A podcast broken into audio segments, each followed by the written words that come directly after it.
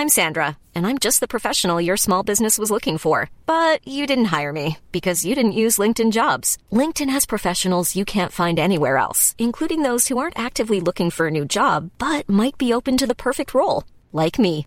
In a given month, over 70% of LinkedIn users don't visit other leading job sites. So if you're not looking on LinkedIn, you'll miss out on great candidates like Sandra. Start hiring professionals like a professional. Post your free job on linkedin.com/people today.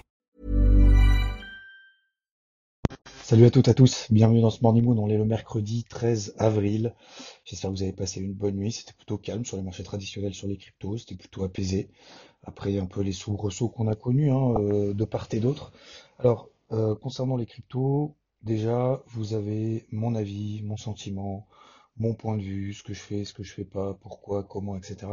dans le Morning Mood d'hier matin. Ça n'a absolument pas changé. Ce que je voudrais ajouter, peut-être deux choses. La première déjà, alors le Bitcoin c'est bien. Euh, J'en vois beaucoup qui regardent effectivement le Bitcoin parce que ça reste un peu le maître, ça reste euh, le dominant de manière générale. D'ailleurs, tiens, je suis regardé en même temps euh, la dominance du Bitcoin. Ça fait un moment que j'ai pas regardé. Pourquoi? Parce qu'en fait, je trouve que c'est plus plus trop représentatif, euh, plus trop intéressant, etc., etc. Parce que de plus en plus, de toute façon, avec l'émergence des cryptos à droite et à gauche, euh, il sera de toute façon de moins en moins euh, oui, c'est un pilier.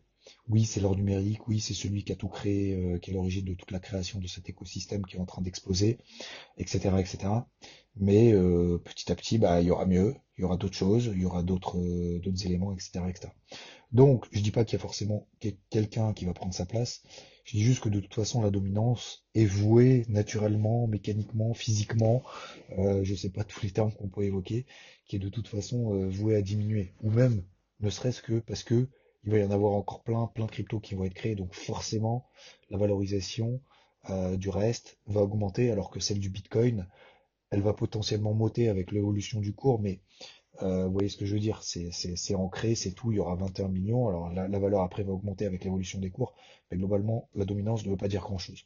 Donc la dominance, là on est à 41%. Donc il y a 41% c'est du Bitcoin, 60% du marché, du reste du marché, c'est euh, c'est le reste. Donc ce que je veux dire par là, c'est que depuis un mois, j'ai regardé la performance sur les 50 plus grosses cryptos. Donc en termes de valorisation, euh, c'est le nombre de coins émis euh, multiplié par le, le, cours des cryptos. Et ben le Bitcoin, on est, euh, alors je sais pas exactement, mais en gros on est vers les 10, 15, euh, on va dire vers les 15, vers la fin des 50 plus grosses cryptos en termes de performance depuis un mois. Donc ça veut dire quoi? Donc on est à plus 2,5% globalement sur le Bitcoin. On a par exemple GLD qui a plus 12. On a même Dodge ou Shiba qui a plus 24, plus 22, Solana plus 30. Euh, Qu'est-ce que je peux citer? FTM plus 9, etc. Rune plus 6,5, etc., etc. Alors il y en a qui font moins bien, comme par exemple DOT, 2%. Le Bitcoin est à 2,5. Luna, euh, qui perd un petit peu de vitesse, qui a moins, moins 8. Euh, Waves, qui a moins 16 également, qui a perdu un petit peu de vitesse, parce que je vous rappelle, hein, ça c'était les les folles où le timing d'intervention était pas ouf. Euh, on en avait parlé il y a deux semaines. Donc tout ça pour dire que voilà, regardez le Bitcoin, trader le Bitcoin, le Bitcoin il est haussier, le Bitcoin il est baissier, machin, etc. Oui, bien évidemment, ça donne une indication de manière générale. Euh, bien évidemment, si tout monte, le Bitcoin va monter. Si le Bitcoin monte, tout va monter. Est-ce que c'est une cause, est-ce que c'est une conséquence que le Bitcoin monte ou pas? Ça, c'est une bonne question. Mais euh, le Bitcoin va pas prendre 15%, tous les autres va toutes les autres cryptos vont s'effondrer. À l'inverse, toutes les autres cryptos vont pas exploser, le Bitcoin va baisser. Non, il y a un jeu de surperformance et de sous-performance. Euh, donc ce que je veux dire par là, c'est que voilà, regardez le Bitcoin, il monte, il monte pas, donc forcément, faut que j'achète, faut que je sois acheteur, pas acheteur, machin, etc. Je suis pas sûr que ce soit vraiment la bonne, euh, la bonne euh, solution. Euh, donc voilà, ça c'était la première chose. C'était aussi pour dire que il y a autre chose. Il y a autre chose que le Bitcoin. Euh, même si vous le savez hein, probablement, mais je préfère aussi insister là-dessus. Ça c'est la première chose. Deuxième chose, bah oui effectivement, bah euh, voilà, euh, les, les, cryptos ont un peu du plomb dans l'aile. on va pas se le cacher. C'est pas méga positif, c'est pas méga négatif non plus. Je change pas de fusil d'épaule par rapport à hier, par rapport à avant-hier, par rapport à dimanche, par rapport à jeudi dernier. Vous avez vu notamment mes vidéos sur le crypto. Alors oui, on est allé un petit peu un étage en dessous. Mais voilà, moi je vous ai je vous ai partagé. Encore une fois, c'est mon avis, je peux tout à fait me tromper. Je préfère avoir un avis que peut-être que attention ça a monté, peut-être que ça a baissé, c'est tout, parce qu'on investit sur le marché. Quand on investit sur le marché, bah soit on est acheteur, soit on est vendeur, soit on est out. mais on n'est pas, euh, peut-être que en fait je serai acheteur, peut-être que je serai vendeur sur le même actif à un jour près. C'est pas possible, ça c'est pas possible, c'est pas viable. Donc, euh, donc voilà, vous connaissez mon avis. Donc oui, effectivement, bah, ça réagit hein, en fait euh, globalement. Alors encore une fois, rien n'est acquis, rien n'est perdu, rien n'est acquis non plus. J'insiste aussi ce matin sur le rien n'est acquis. Euh, vous prenez euh, Binance Coin par exemple, bah, elle réagit sur sa MM50 daily. Vous prenez l'Ether, l'Ethereum, MM50 daily pile poil. Je pensais qu'on allait tenir un peu plus longtemps les 3002, bah voilà, on a fait l'étage en dessous, 3000. Est-ce que pour autant je vise 2000 Bah non, pas pour le moment en tout cas. Voilà. Alors si je me trompe, bah c'est simple, hein, c'est sous les plus bas là qu'on a fait récemment sous les plus bas qu'on a fait récemment. Si on passe là en dessous, effectivement, bah là, on va aller encore un étage plus bas. Est-ce qu'il faut rester scotché? Est-ce qu'il faut rester sur les dernières positions qu'on a entrées à l'achat hier, avant-hier, euh, justement sur ce dip? Je ne pense pas, parce que justement, bah, si on a l'opportunité d'en acheter encore 10% plus bas, bah, c'est encore mieux. Donc euh, c'est là où je pense qu'il faut pas euh, regarder les graphiques en horaire. Je pense que là, il faut prendre des décisions sur plusieurs jours, voire plusieurs semaines. Là maintenant, sur plusieurs jours, c'est simple, le niveau d'invalidation, pardon, c'est juste sous les plus bas qu'on a fait récemment. Vous prenez même le GLD par exemple, on est pile poil en milieu de range, comme sur le Bitcoin d'ailleurs, comme sur la capitalisation totale hors Bitcoin hors Ethereum, on est pile poil au milieu du range dans lequel on évoluait finalement quasiment depuis le début de l'année. Et ben là, on est pile poil au milieu. Donc c'est en train de réagir effectivement sur ces niveaux intermédiaires. Donc par exemple le GLD, on est à 159. Si vous avez écouté les duos, les rematiens par exemple, on est rentré à l'achat en se disant bah ouais de toute façon maintenant euh, maintenant faut que ça réagisse là tout de suite. Bah, le niveau d'invalidation c'est simple hein. à court terme hein, je dis bien à court terme je parle pas à moyen terme du tout hein. je parle vraiment à très très court terme. C'est juste sous les plus bas qu'on a fait. Donc ça tout le monde l'a vu. Vous n'avez pas besoin de moi vous l'avez vu tout le monde l'a vu à droite et à gauche. Même ceux qui euh, tracent des traits dans tous les sens l'ont vu. Donc euh, donc ça voilà c'est pas un scoop. Mais c'est assez c'est assez simple voilà euh, voilà globalement ce que je voulais ajouter par rapport à hier matin, je vais pas faire plus long. Encore une fois, vous avez tout le morning mood d'hier matin. Concernant les marchés traditionnels, euh, là aussi pour moi c'est très simple. Euh, vous connaissez mon avis également donc depuis bah, depuis au moins dimanche, depuis lundi de la semaine dernière, si vous êtes sur IVT, notamment via le, le, le carnet de bord, on est pour moi sur les zones d'achat. Alors les zones d'achat, elles réagissent pas. Pourquoi elles réagissent pas? Parce que bah il n'y a pas non plus d'éclaircissement hein, en termes de visibilité, il n'y a pas d'amélioration dans le contexte macroéconomique. Vous le savez, alors la seule éventuellement, alors ça je pense que c'est plus du commentaire a posteriori que la réalité de la situation, donc je vous le dis en tant que tel. Euh, hier on a eu l'inflation aux États-Unis, ok? Donc il y a deux il y a deux chiffres d'inflation. Alors la Fed regarde pas trop l'inflation, parce que l'inflation, ça peut être biaisé, c'est les prix, les machins, etc. Il regarde plutôt les dépenses, l'évolution, en fait, du coût des dépenses des, consommateurs. le fameux CPE. Euh, PCE, pardon, pas CPE, PCE. Euh, Personal Consumer Expenses. Et, et, en fonction de ça, en fait, ils arrivent à déterminer, bah, est-ce que, euh, en gros, est-ce que tu achètes tes, tes pâtes plus chères ou pas. Voilà. C'est pas forcément l'évolution des cours de l'énergie, c'est vraiment concrètement Ok, est-ce que moi, mon panier moyen, est-ce que en gros, euh, pour acheter la même chose que le mois dernier, est-ce que je dépense plus ou pas? En gros, c'est ça. L'inflation, c'est plus par rapport au cours. Vous voyez? Donc, euh, peut-être qu'en fait, votre dépense, votre dépense de consommation va peut-être rester identique avec le prix finalement de certains produits qui vont augmenter, parce qu'en fait, vous avez des produits de substitution. Donc finalement, vous arrivez à vous ressentir, entre guillemets, en tout cas, vous trouvez des alternatives. Donc c'est pour ça, je pense que c'est je résume encore une fois, je simplifie, mais voilà, c'est la différence entre l'évolution des cours de quelque chose où on a un index là-dessus et euh, d'un autre côté, bah, c'est ce que nous finalement on dépense concrètement. Donc euh, donc l'inflation c'est bien, mais ça fait pas tout. Donc l'inflation, on a deux types d'inflation, on a le, CPI, donc ça c'est le truc classique, a tout dedans. Euh, 1,2% conforme aux attentes. Ok? Ce qui nous intéresse ici, c'est le corps CPI. C'est là où on va exclure tout ce qui est alimentation, énergie, et là, c'était légèrement inférieur aux attentes, donc 0,3, plus 0,3%, on attendait plus 0,5%. À la suite de ça, on a commenté en disant la L. donc vous savez, la L. c'est la gouverneure de la Fed, hein, comme j'ai expliqué dimanche dans le débrief hebdo, qui, euh, qui nous a dit, oh là là, attention, l'inflation c'est grave, va falloir vite euh, se dépêcher, là, Et ben on dit oui, mais en fait la L. du coup est peut-être un petit peu plus grand, un petit peu plus prudente sur l'évolution des taux, machin, etc., etc. on essaye de trouver une justification a posteriori de ce pourquoi les marchés ont tenu, mais effectivement, le corps CPI est moins fort que prévu, mais pour autant, c'est pas pour autant que ça va retourner à la hausse les marchés en me disant, ah, ça y est, finalement, en fait, l'inflation qu'on a dit il y a une semaine, finalement, en fait, c'est du bullshit, finalement, il y en a pas. Bon, bien évidemment. Hein. Euh, donc vu que le marché a rien à se mettre sous la dent et que en gros, hein, prenez l'image, encore une fois, je l'avais déjà dit, mais je le répète, vous avancez, d'accord? Vous avez les yeux ouverts, bien évidemment, mais vous avancez, voilà, vous marchez, tac, tac, tac, tac, tac, dans la nuit, avec un brouillard à un mètre. Qu'est-ce que, qu'est-ce que, comment vous, allez faire pour euh, trouver votre chemin? Bah, Vous allez prendre les informations à moins d'un mètre. Vous ne voyez pas à plus d'un mètre. Vous voyez à moins d'un mètre. Ah mince, il y a une falaise. Ah mince, il y a un, tronc d'arbre. Ah mince, il y a une crotte de chien. Je pas, je prends n'importe quel exemple qui me vient à la, tête. Mais en gros, vous allez évoluer en fonction de ça. Moi, je faisais du bateau il y a, il y a, il y a, il y a 25 ans, 30 ans. Et ça, ça m'était déjà arrivé, justement, où il y avait un brouillard, vraiment, machin, et t'as peur de te prendre un rocher. Donc, du coup, tu, vas doucement.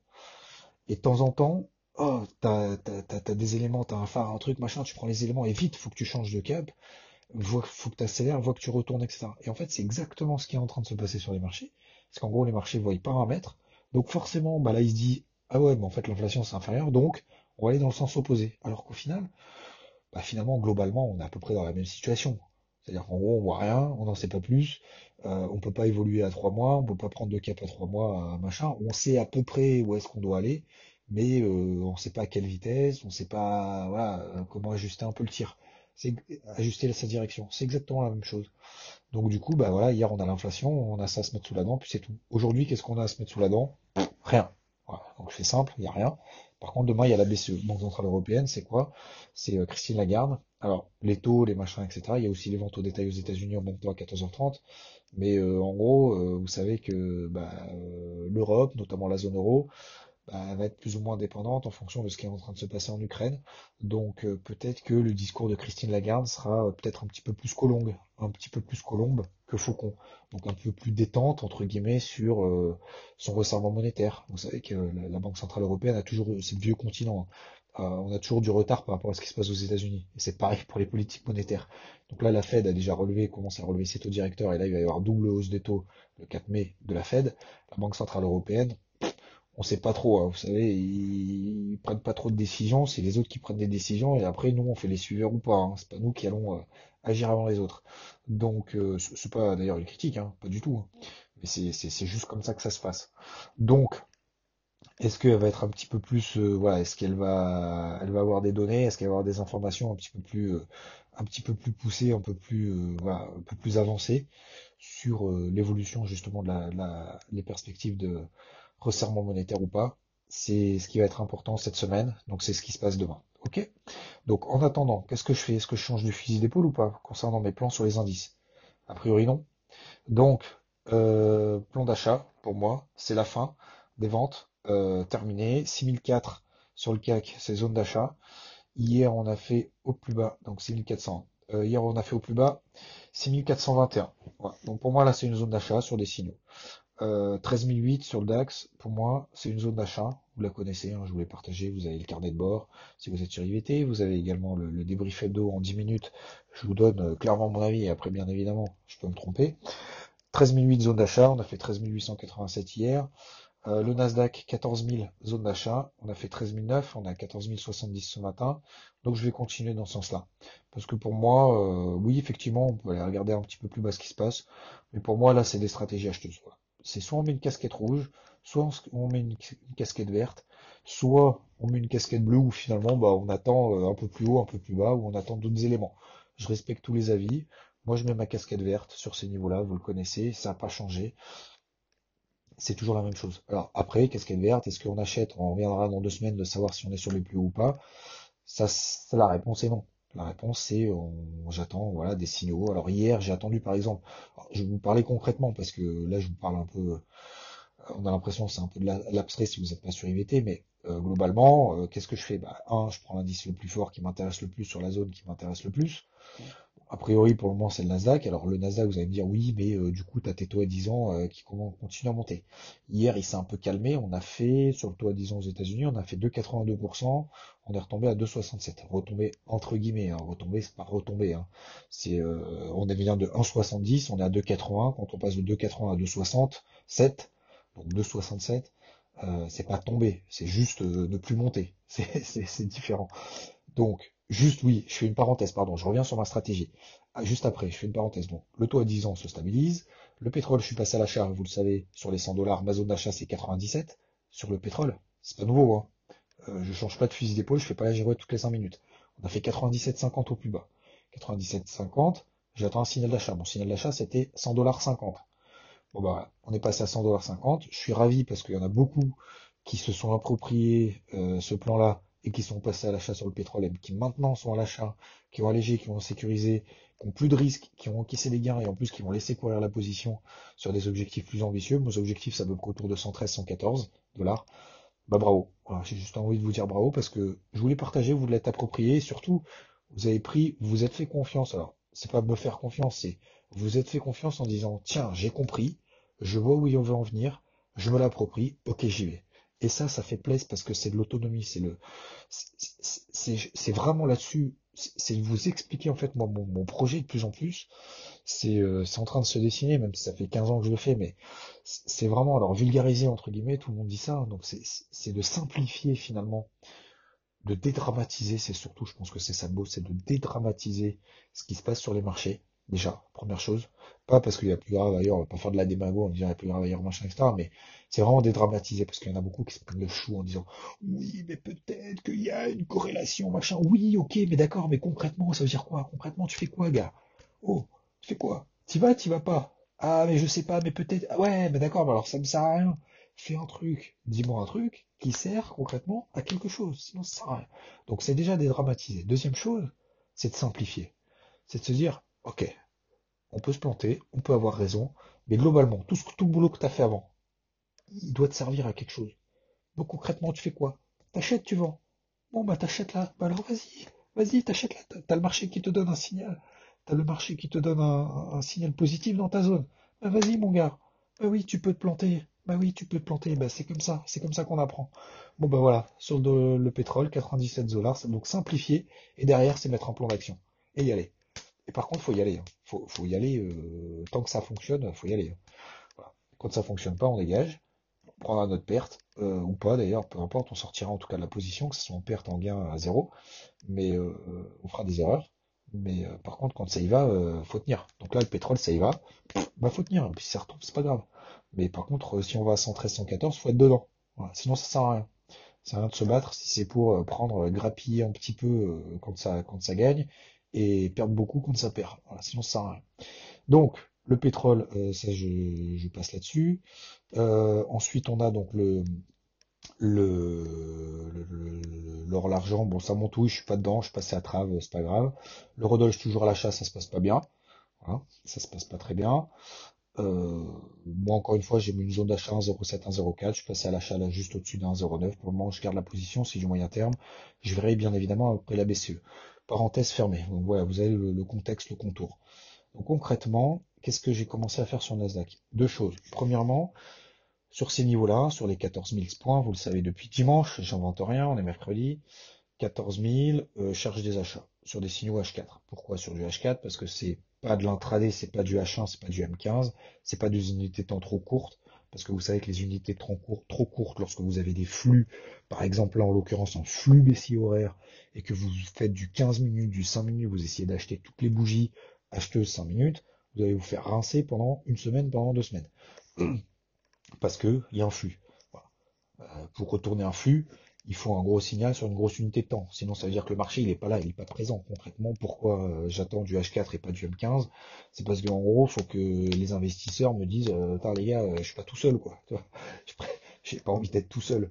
Donc, je vais attendre que les autres me valident ce que moi je fais. Si moi je le valide, bien évidemment, ça va provoquer un achat sur le marché qui, du coup, va peut-être valider un petit peu plus le voisin qui lui attendait aussi des signaux d'achat, etc. Et puis ça va, eh, ça va être effet boule de neige. Euh, ensuite, euh, donc oui, j'attends des signaux H4. Donc on a eu un signal H4 hier sur le Nasdaq qui a donné 300 euh, points. Premier objectif, MM20 H4. On a fait la MM20 H4 au point près. 14 003 quasiment. Donc, donc voilà. Premier objectif atteint, on retombe. Ça retombe.